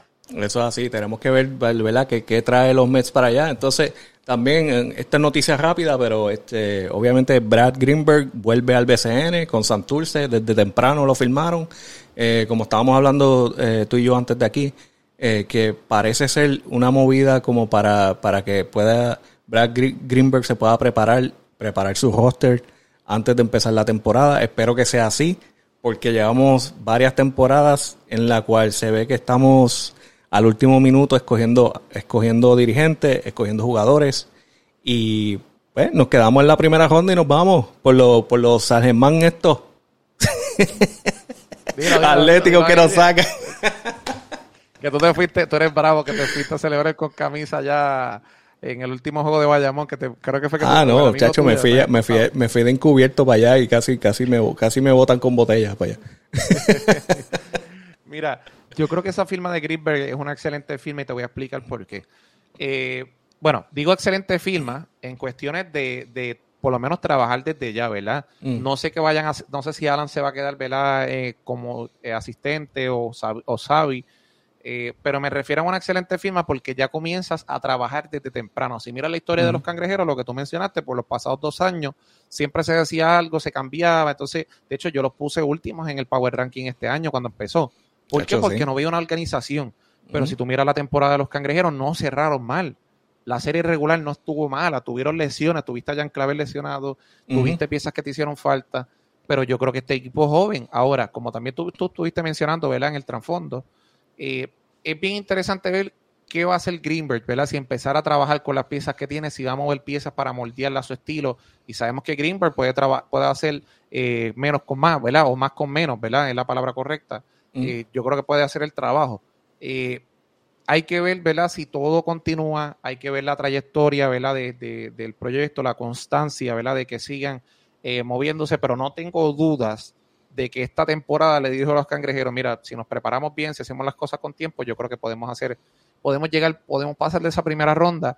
Eh, y me imagino que ellos dicen, yo espero que no nos toque con San Germán, o si nos toca, nos toca la segunda ronda, y ahí si le ganamos, pues le ganamos que sea la segunda ronda. Bueno, que, sea competitivo, exacto, que sea competitivo, que no sea así, porque es como tú dices. Eh, bueno, pero este, este año fue competitivo, este año se fue a 7. Bueno, sí, sí, no, no. Este año, este año al final, lo, lo que pasa porque la temporada fue media, tú sabes, fue, fue para arriba y para abajo. y, y, crédito a Xavier Aponte, mano. Xavi, Xavi cogió el equipo cuando, ¿verdad? Nadie esperaba que iban a hacer un comeback, hicieron un comeback, los puso a trabajar, eh, los puso a hacer el trabajo, o sea, los puso, los puso a ganar, punto y se acabó. O sea, puso, le dio, le dio identidad a los cangrejeros en un momento que le hacía falta. So, props tú, tú Xavier. Y también, también hubo, yo no, bueno, obviamente eso nunca, eso nunca se dijo, yo nunca me enteré de nada. Esto yo, este, mi, mi intuición de, de, de, lo que yo estaba viendo, había una rebeldía entre los jugadores y, y, los coaches. No querían jugar. Llegó un momento que no querían, no querían jugar para ellos. Plummer, Plummer bajó drásticamente sus números. Sí, no, había, bueno, había, había unas, una, unas entrevistas de, de, ciertos dirigentes cuando hablaban que tú dices, que las cosas que decía, tú dices, este, esto es una pelea en, el camerino, de seguro. Sí, de, el, y, y, llegó un momento de la temporada que tú veías el body language. Mm. Tú mirabas el body language, el body language en medio del juego no era mejor, pero no era el mejor, pero los cangrejeros se han movido, mano. Ahora mm. yo dándole un refresh, si no me equivoco, ¿verdad? eh, Emi Andújar, ¿verdad? Ellos firmaron Emi Andújar eh, y Emi Andújar sigue siendo, ¿verdad? Eh, sigue estando con ellos. Eh, y esa firma me sorprendió mucho, ¿verdad? Es una firma que a largo plazo, ¿verdad? Le va a beneficiar, cuando digo largo plazo, dos, dos tres años, le va a beneficiar. A Emi Andújar le quedan buenos años y Chris Brady, mano. Con Chris Brady ya tienes un centro joven que fue mejorando en, en desde Aguado a Fajardo, fue mejorando poco a poco y tira triples. Y yo te digo algo, Chris Brady va a dar una temporada de que Chris Brady eh, va, a tener una, sólida temporada. Eso te lo estoy diciendo yo. Porque tú lo miras y ha, sido cuestión de cuando te das el momento, no, no has sabido en ocasiones dar clic, pero das clic en ocasiones. Que, que, sucedió esta temporada y yo creo que esta, esta próxima temporada puede ser bien importante para él. Y en Santur se va a tener minutos. Pues eso es lo que yo, eso es lo que estoy esperando ahí, que se vea, que se vea fluido ese equipo, que se vea junto ya como que se veían al final. Te vas a eh, sentir orgulloso de, vestir, de, tener esa gorra. Exacto, de tenerla puesta. Pero vamos a apoyarlo siempre. Este, es importante. De una sí, mira, para, para terminar con, con, con, la Liga de BCN de masculino, eh, para la temporada que viene, ¿hay, ¿hay, algunas cosas que te gustaría ver para, para, para la próxima temporada que quizás no estamos viendo ahora? Eh, ¿Pero en qué cuestiones? Como cosas para añadir, que puede, puede ser algo técnico, o puede ser algo de un equipo específico, eh, la liga en, general. Porque yo te, doy, te doy este un ejemplo, como que los reviews de los árbitros. A, mí me gustaría verlo, alguien lejos de la cancha que haga los reviews. Para que, para que ningún, ningún dirigente me hable yo hago el review, yo hago el review aquí afuera sin influencia ninguna. Lo que, lo que Cheo, lo que Cheo, ¿verdad? Cheo Rivera, apoderado de San Germán, él, era mm. lo que estaba planteando. Él mm. no quería que, o él no quiere que para ningún equipo, ¿verdad? Cabe señalar, en este caso, los árbitros que están en el juego revisen la jugada. Exacto. En este caso, sea un otro árbitro externo que revise la jugada que no tenga que ver nada. Exacto. Una de las cosas, yo creo que yo creo que eso mismo, yo creo que es eso, mano, el detalle de, la, de, la, de las revisiones, tener mucho cuidado con las revisiones. Eh, me gustaría que Telemundo le ponga el audio, así como pasó en la FIBA, si tú mm. mirabas en la FIBA los Juegos de Puerto Rico, por lo menos yo lo miraba en Courtside, y en Courtside tú escuchabas todo lo que estaba pasando en cancha, y eso debe pasar cuando tú vas a hacer la revisión, es bien importante ser bien transparente, dale para atrás, dale para el frente, déjame verificar aquí, eh, y, esa conversación con el árbitro, porque usualmente en Telemundo lo mutean, y esa conversación es bien importante para nosotros saber, ¿verdad? Porque le agrega transparencia al juego y, le sigue agregando cosas. Yo creo que en, el contexto general, ¿verdad? Eh, hay cosas que sí yo cambiaría, ¿verdad? Ahora mismo todavía no tengo concreto qué cambiaría, ¿verdad? Hasta cierto punto. Eh, y cuando te hablo es porque obviamente hay unas, unas, conversaciones que están pasando, ¿verdad? En el trasfondo, ¿verdad? Que yo estoy llevando a cabo. Que tampoco me gustaría entrar en tanto detalle, pero eh, yo creo que, mano, es ser consistente, al final del camino ser consistente, ¿verdad? En lo, en lo que se hace. Yo creo que la liga, a la que sea consistente eh, o se mantenga consistente, ¿verdad? En, la toma de decisiones, en lo que se haga, que se trabaje eh, con el espectáculo, ¿verdad? Como, como se tiene que trabajar. La liga fue muy buena este año. La liga no Buenísima, buenísima. La liga lo que tiene que hacer es afinar ciertos detalles, ciertos detalles que, pues, obviamente, como todo abogado, tú, el abogado te dice, probablemente lo que tú puedes, cómo tú puedes manejarte, pero no te va a decir cómo tú vas a salvarte del caso, ¿verdad? Porque ya son una consulta. Eh, pero hay unas cositas, hay unas, hay unas cositas que, se pueden mejorar y, yo creo que el año que viene no tengo duda de que vaya a mejorar ahora, ahora sí digo, All-Star Game.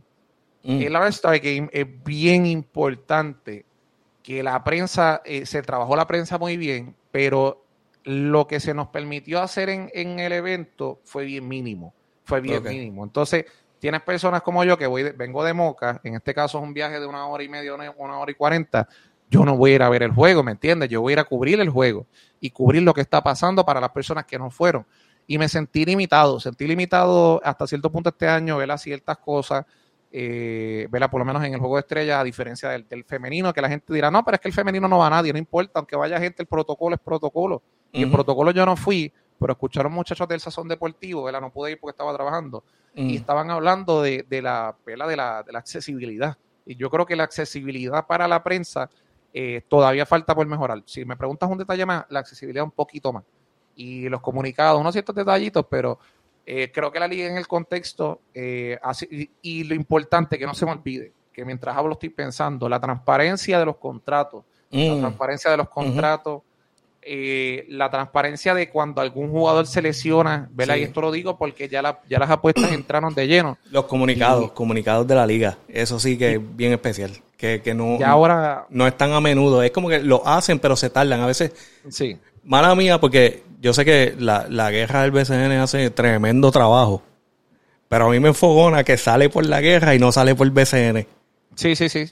Son, son, es como que, detalles que son detalles internos que tú eh, cuando pasan esas cosas, son detalles internos que tú tienes que mirar, ¿verdad? ¿Quién está a tu alrededor, hermano? Eso es todo, ah. ¿verdad? Porque eh, obviamente ya cuando tú llevas años en esta industria, tú tienes tus conexiones, ¿verdad? Tú tienes tus conexiones eh, y tú tienes que saber cómo se menea esto, ¿verdad? Y adelantarte. Eso es lo difícil de este trabajo, por eso es que yo te lo estaba diciendo, ¿verdad? Cuando se hablaba en el trasfondo de que esto es un trabajo full time esto que se hace full time porque son muchas cosas que tú tienes que manejar y son mm. muchos detalles.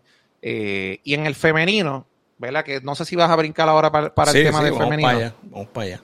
En el, en el femenino es lo mismo. Yo creo que en femenino tú tienes que traer personas a la mesa que se coman el producto. Y cuando digo que se coman el producto, que vivan el producto, que sepan lo que están pasando, que lo promocionen. Porque esto no es una promoción de un día, empezó la temporada y te fuiste y ya. Tú tienes que seguir promocionando el producto para que la gente siga cogiendo conciencia de lo que está pasando.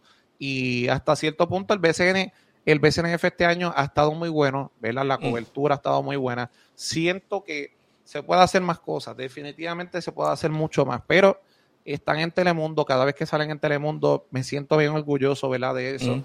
Eh, hacía falta que las chicas estuvieran en Telemundo, que tuvieran esa exposición. Mm. Ahora, no sé si quieres decir algo antes de que yo vaya a mencionar algo. Antes de que mande fuego, antes de que mande fuego, yo quiero, eso que eso mismo que estás hablando es como que un llamado a los que corren las páginas de, de BCN femenino. Tienen que estar más activos, tienen que estar más activos, porque hay no solamente ellos, la, organización, sí, sí. Porque hay una, hay una, hay unas páginas que sí, que están activos, hasta, hasta hacen este unos memes ahí que, que yo me muero la risa.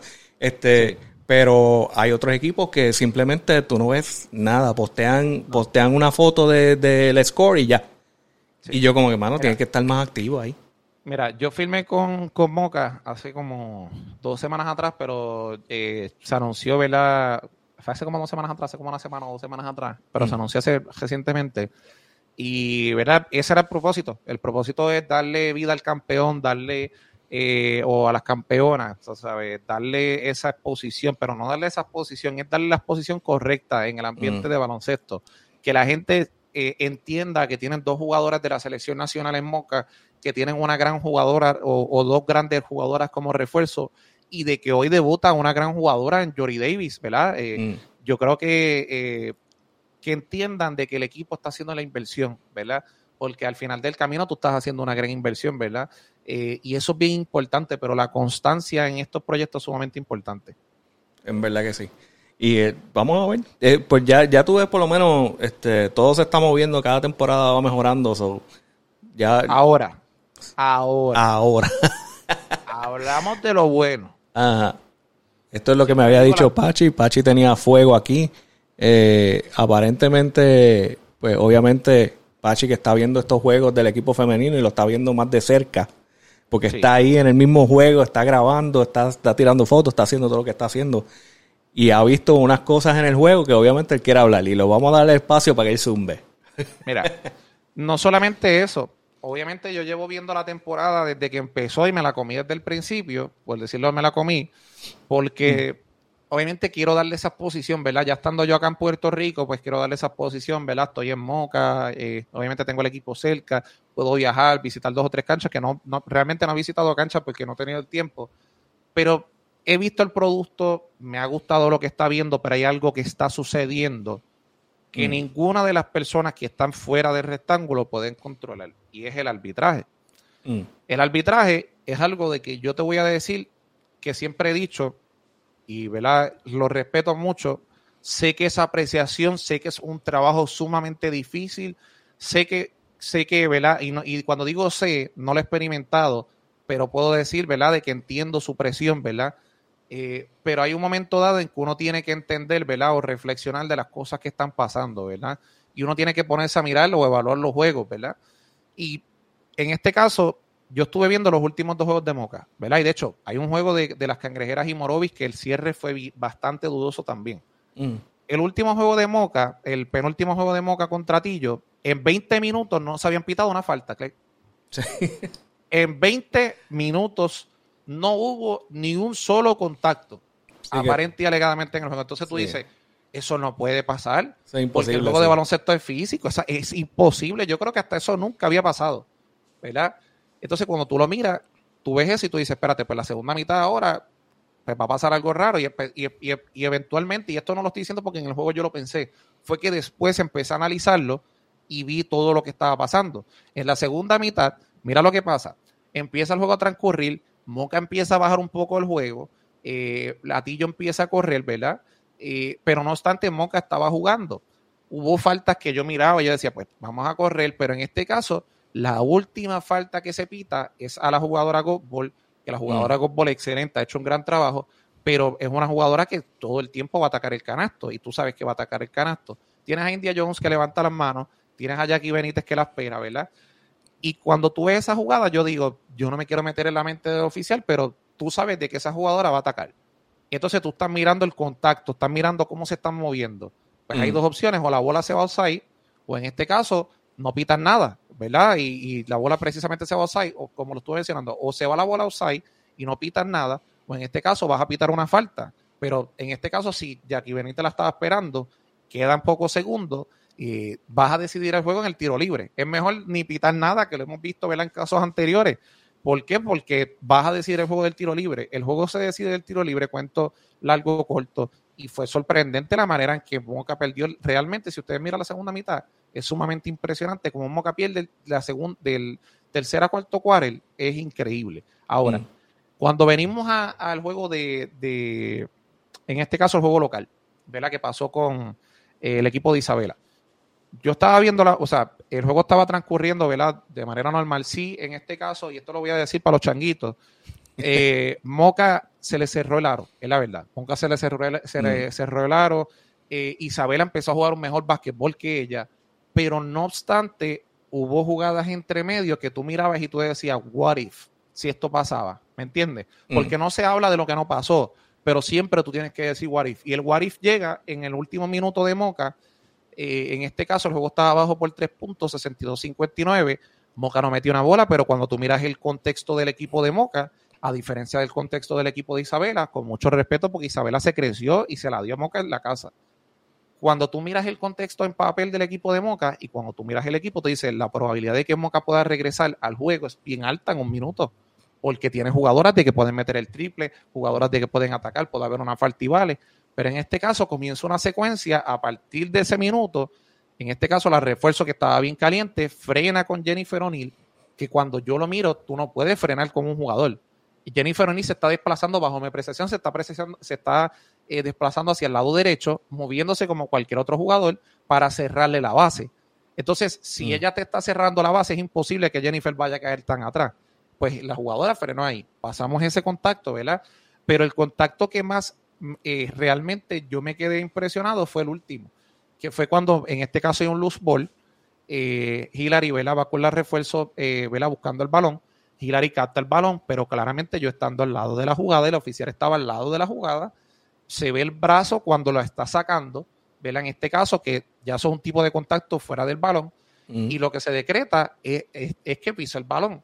Y yo digo, está mirando entonces el suelo, no estaba mirando la jugada de contacto, que era lo importante, y se perdió una posibilidad real de poder venir para atrás. Pero fuera de ese juego, el mensaje que yo quiero llevar es que tenemos que ajustar porque viene la postemporada. En la postemporada no hay oportunidad de que eh, el equipo venga y haga un reporte eh, ¿verdad? sobre lo sucedido, porque en este caso, eh, mayormente las series son a tres juegos, ¿verdad? O a cinco juegos, si no me equivoco, son las series estás en una serie, eh, estás en una serie definitoria. Vamos, vamos a ponerle uno a uno, el escenario del año pasado de las finales, mm. eh, o ponle el escenario de, semifinalista.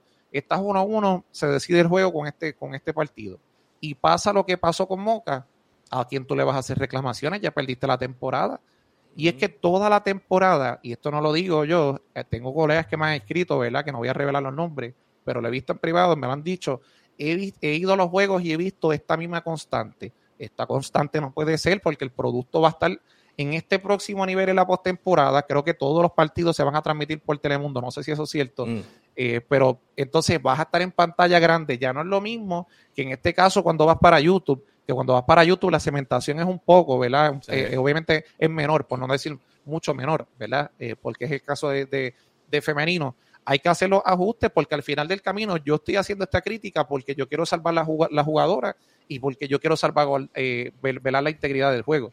Siempre yo he hecho eso. Y según hablo bien del femenino y lo he estado cubriendo y he estado votando, he estado activo en lo que se está haciendo, pues también tengo que estar activo en la crítica.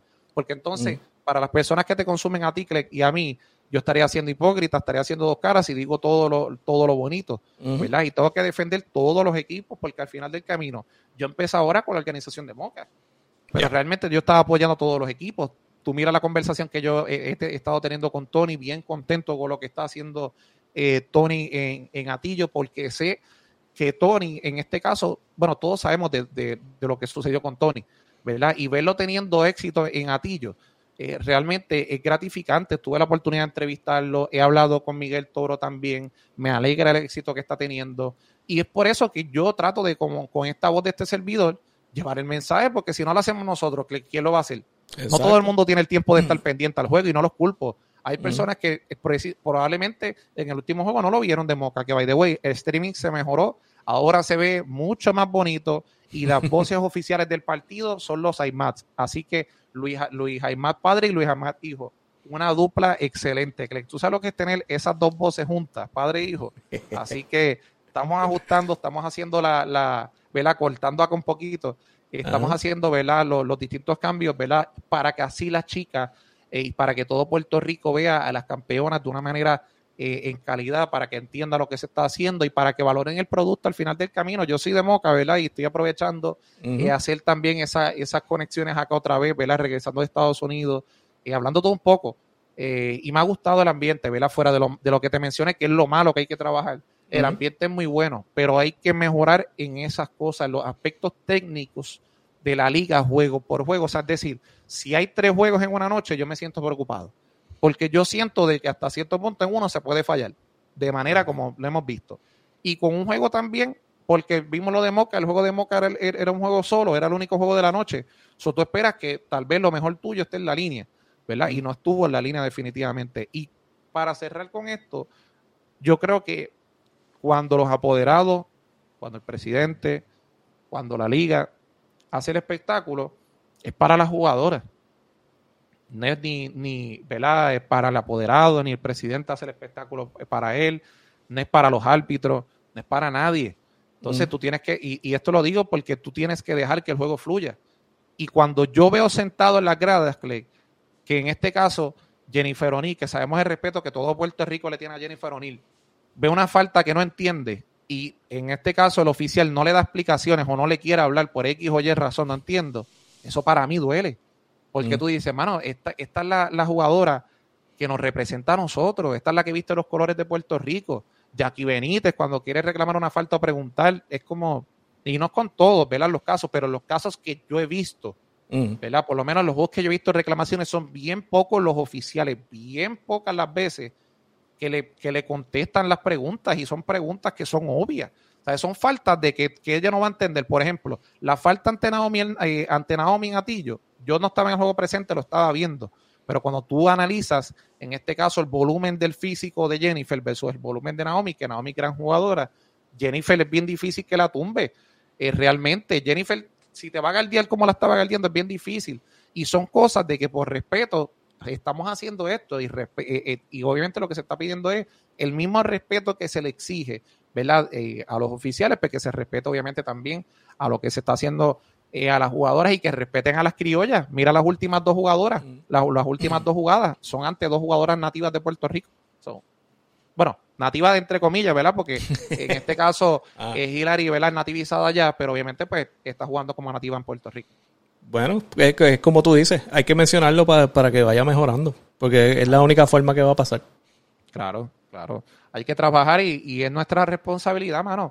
Es nuestra responsabilidad llevar el mensaje y como dije, y siempre se lo he dicho al presidente eh, y siempre lo he mencionado, nada es personal.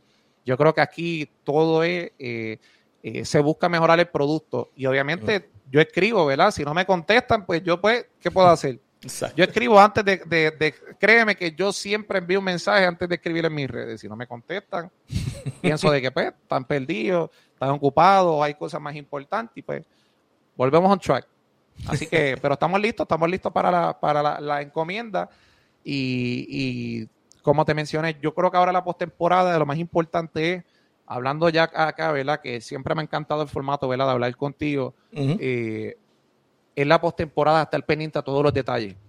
Yo creo que esta postemporada del BCNF hay que estar pendiente a todos los detalles, no solamente de los oficiales, sino al espectáculo y el aspecto técnico, que corra bien, van para la pantalla grande, vela más constante. Y creo que definitivamente, si, si me pone, si me pregunta, a mí, Pachi, eh, ¿cómo tú ves el BCNF? Lo veo muy bueno, mano.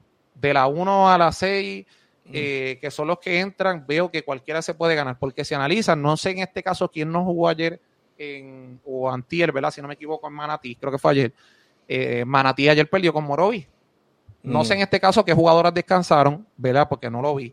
Eh, pero Morovi ganó. Entonces tú miras el contexto, Moca ha perdido con equipos que se supone que no pierdan.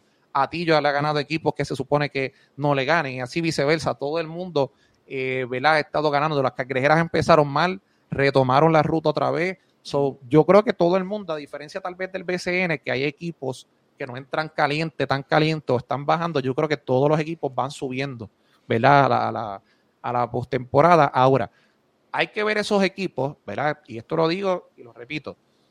Moca es un equipo, o sea, además de ser el equipo campeón, esta temporada no han logrado hacer clic por lesiones, han tenido sus situaciones, eh, pero cuando tú miras el contexto de, los equipos, esos equipos, o sea, cuando ves esa, temporada, tú tienes dos opciones. o te fuiste por el barranco toda la temporada o vas a venir para atrás en, los playoffs y vas a hacer clic, como pasó con Carolina. Tú miras Carolina y Carolina, ¿qué pasó con Carolina? Carolina tuvo la temporada más mala del mundo para ellos. No era lo que se esperaban, pero llegó la temporada, hicieron clic.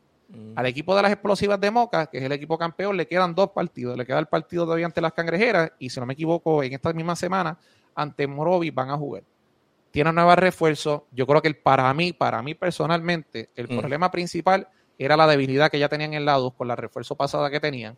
No creaba, ¿verdad? Ningún tipo de, situación. Y, el equipo estaba eh, consciente, ¿verdad? Pero no obstante, hay contratos, hay unas cosas, ¿verdad? Que nosotros muchas veces no vemos y preguntamos por qué la jugadora sigue. Pero ya, pues, obviamente, eh, lograron hacer el cambio. Y creo que con esta jugadora, que es una jugadora veterana que ha estado jugando en Grecia, en España, en Nueva Zelanda, en Alemania, una jugadora ya veterana de, si no me equivoco, 33 años. Mm. Creo que va a tener el complemento perfecto porque tú analizas el equipo y el equipo tiene cinco jugadores excelentes en el cuadro. Tiene, eh, en este caso, eh, Anelis Valga saliendo del banco. Tiene a Hillary, que Hillary para mí es un refuerzo eh, del, baloncesto superior nacional.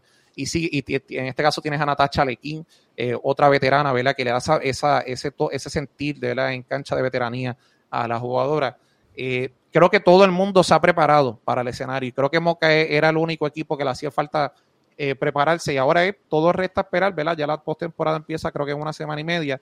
Mm. Eh, pero, mano, todos los partidos van a estar buenos, definitivamente. No, pues ya saben, la postemporada viene para el eh, BCN femenino. So, prepárense, mi gente. Y con eso acabamos. Ya estamos ahí, papi. Una hora y 20 minutos le metimos ahí. Hacía tiempo que no venía. Yo creo ¿verdad? que hace tiempo. un poco Sí, sí, pero estos son podcasts especiales porque la gente se mm. pone a escucharlo, se mm. pone a verlo también. Y, bueno, lo que hablamos prácticamente te resumimos tres semanas o un mes o hasta dos meses de lo que estaba pasando en femenino. ¿Verdad? Te dimos un hands guide de, lo que estaba pasando. So, lo más importante, según hablamos de lo, de lo, de lo malo, hablamos de lo bueno. Importante, apoyen el baloncesto superior nacional femenino. Importante vayan a las canchas. Odio ver las canchas como Manatí, un equipo que estaba o está 12 eh, y 1 o de 12 y 2, como con 70 fanáticos. ¿Qué es eso, mano? Entonces, el problema de esto es que cuando no están en la cancha o cuando se van, o el apoderado decide irse, el apoderado es el malo y todo el pueblo decide caerle encima. No, mano, pero es que se necesita un apoyo. Tienes un gran dirigente, tienes un gran ah, núcleo, tienes un buen stream. Chico, tienes una, una refuerzo elite desde el primer día desde el primer día tuvieron refuerzos de élite, necesitan ese apoyo. Y al igual que Monca lo necesita, Lare lo necesita, Morovi lo necesita, las cangrejeras lo necesitan. Todos los equipos necesitan ese apoyo, las pollitas también, eh, Atillo. Todos los equipos necesitan el apoyo de, ustedes, así que restan pocos partidos y ahora comienza lo que es la postemporada. Vaya apoyo, entra a BSN, eh, creo que creo que es bsnfpur.com. Y ahí tienen las estadísticas, tienen los detalles bien bonitos. Créeme que cuando entra, nosotros estuve, yo estuve criticando mucho eso y este año yo mismo entro al website, miro todo, te dice bien desglosado lo que son las victorias y derrotas, mejor hasta que el masculino, para que sepa. Mm. Me gusta mucho. Eh, así que vaya a apoyar, no hay excusa. Todo está en la internet, todo está en las páginas de los equipos. Métale mano y apoye, ¿verdad? Lo que cuesta los boletos son, creo que el más caro, eh, o sea, o creo que los tickets empiezan en 3 o 5 dólares. Sí, sí, sí. Este, yo lamentablemente por mi salud no puedo ir y después ese es mi secreto, que yo he, comprado taquillas para cangrejeras, pero no he ido. Porque oh, qué duro. por mi salud pues no, no he podido ir. Entonces, creo que duro, mano. Estás apoyando porque tú estás haciendo tu trabajo. Tú estás subiendo contenido femenino. Y eso es importante, tú sabes. Bueno, este, estoy, estoy, tratando, estoy tratando de meterme en femenino, pero este, el plan era, el plan era este año meterme full, pero obviamente pues lo que me pasó pues me sacó por completo. Pero, pero el plan es siempre este, implementar, siempre era implementar el femenino, eso, eso viene. Eh, obviamente tendrá que ser full para la temporada que viene, ah, en la cual yo puedo meterle desde el empezar hasta el final, completo, bien detallado, este, en, en todos los podcasts. Sí, es, un schedule. Para trabajar de esa manera es un ah. schedule, como tú dices. No, y para poder hablar, para poder hablarle en detalle, porque tú sabes, uno no puede venir aquí a tirar este disparate. No, no, después nos queman. Después nos queman. Exacto. Después nos queman, chacho. Después nos dicen, nos, nos, taguean. Mira, señor Pachi diciendo disparate en el, en el episodio número 132 de, de la venta de Clay, que falta de respeto. No, no se puede. Ay, pero nada, mira, con, con eso los dejamos, mi gente. Este, otra vez, gracias, señor Pachi, por siempre estar aquí. Eh, vamos a ver si ya eh, empiezo a tirar los podcasts más a menudo, so, semanal. Y los hacen falta, hacen falta. Ajá, los vamos zumbando y con, y con fuerza y mucho, mucho detalle. Eh, bueno, Pachi, ¿tienes algo, algún mensaje que quieras enviar? Nada, agradecido por demás eh, de, tu de la invitación, hermano. Eh, bendecido de estar aquí y tener una gran oportunidad, ¿verdad? De, nuevamente enviarle un mensaje a las personas, ¿verdad? siempre tratamos de hacerlo con la, con la, con la, con el o no siempre tratamos, siempre lo hacemos con el mayor de, de, de, los respetos, ¿verdad? Y siempre le hacemos, trabajamos con el mayor de los esfuerzos para todos ustedes, pero bien contento por ti, mano, de que estás saludable, de que te ves bien, esa barba se ve más linda que la mía, eh, yo estoy medio celoso acá, eh, pero no, fuera de relajo, qué bueno que estás bien, eh, qué bueno que estás saludable y sabes que siempre te escribo, ¿cuándo vamos a hacer el podcast? ¿verdad? Porque a pesar de que siempre estoy ocupado, estoy haciendo mil cosas, siempre saco un ratito para estar acá porque me encanta la vibra, me encanta lo que hablamos. Y hoy se escapó uno que tenemos que hacer la conversación para hacer el sí, aquí, así que hay que, hay que darle. Hay que darle, pues ya, ya estamos, mi gente, ya sabes, episodio número 132 y nos vemos en la próxima, mi gente.